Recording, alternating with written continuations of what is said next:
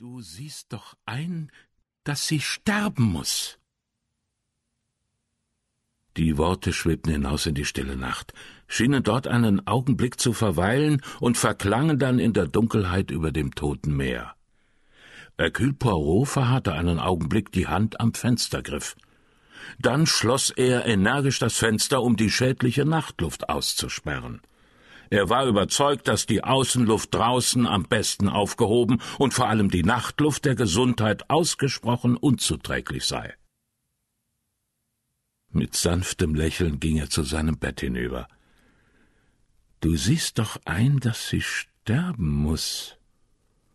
Eigenartig, dass Hercule Poirot, seines Zeichens Detektiv, in seiner ersten Nacht in Jerusalem solche Worte hören sollte.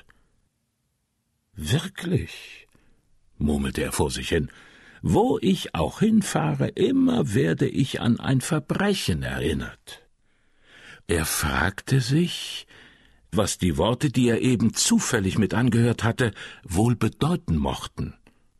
Wahrscheinlich unterhielt sich draußen jemand über ein Theaterstück oder ein Buch. Er lächelte. Vielleicht würde er sich eines Tages an diese Worte erinnern und ihnen eine unheilvollere Bedeutung zuschreiben. Die Stimme hatte eine gewisse nervöse Intensität besessen. Ein Beben, als stünde der Sprecher unter enormer emotionaler Belastung. Es war die Stimme eines Mannes oder eines Jungen. Hercule Poirot knipste die Nachttischlampe aus und dachte bei sich Mary. Ich würde diese Stimme wiedererkennen.